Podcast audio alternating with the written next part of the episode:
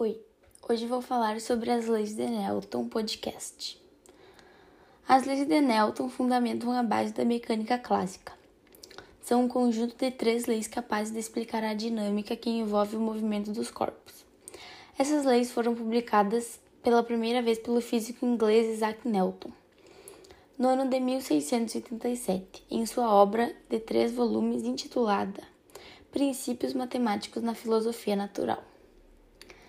A mecânica newtoniana mostrou-se capaz de, pre de predizer a trajetória de asteroides e o surgimento das marés, tornando-se um dos marcos da física, por trazer equações matemáticas para, para a explicação de fenômenos naturais. Juntas, as três leis de Newton são usadas para descrever a dinâmica dos corpos, isto é, as causas que podem alterar seu estado de movimento em termos simples, as leis de Newton tratam de situações que os corpos permanecem ou não em equilíbrio. Quando um corpo está sujeito a inúmeras forças que se cancelam, dizemos que ele encontra-se em equilíbrio estático ou dinâmico, ou seja, perfeitamente parado ou se movendo com velocidade constante e em linha reta. O agente responsável pela mudança no estado de movimento dos corpos é chamado de força uma grandeza vetorial cuja unidade é o que foi batizada posteriormente como N, Newton. Quando um corpo está sujeito a uma resultante não nula, diferente de zero, de forças, ele adquire uma aceleração, variação de velocidade.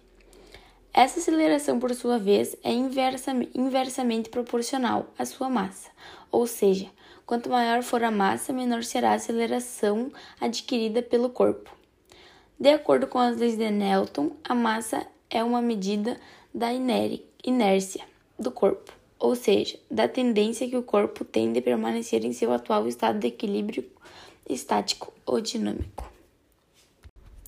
A primeira lei de Newton é chamada de lei da inércia ou princípio da inércia.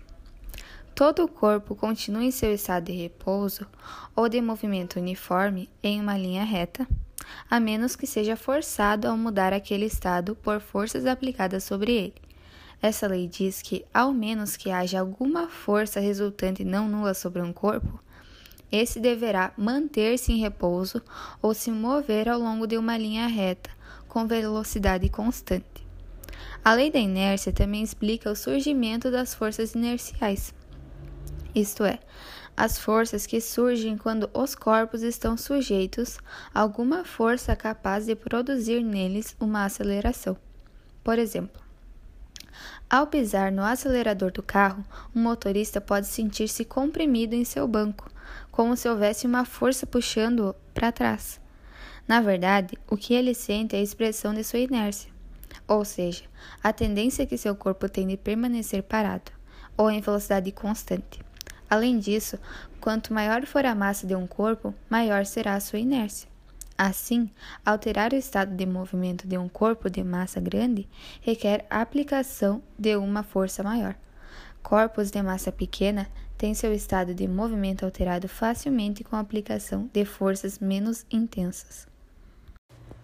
Na segunda lei de Newton, também conhecido como lei da superposição de forças ou como princípio fundamental da dinâmica, traduzida de sua forma original é: a força resultante que atua sobre um corpo proporcional ao produto da massa pela aceleração por ele adquirida.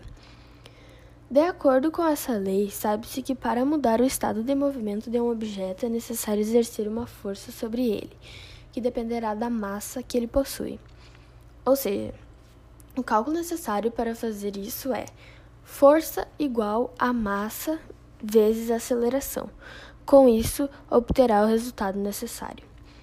Também se sabe que quanto maior a massa de um corpo, maior deve ser a força aplicada sobre ele para que altere seu estado de movimento.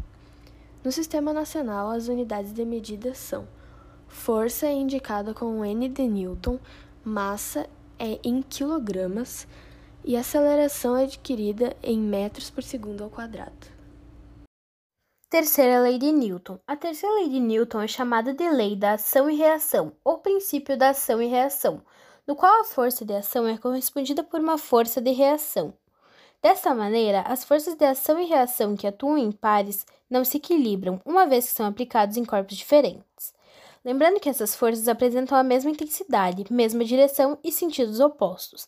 Para exemplificar, pensamos em dois patinadores parados um de frente para o outro.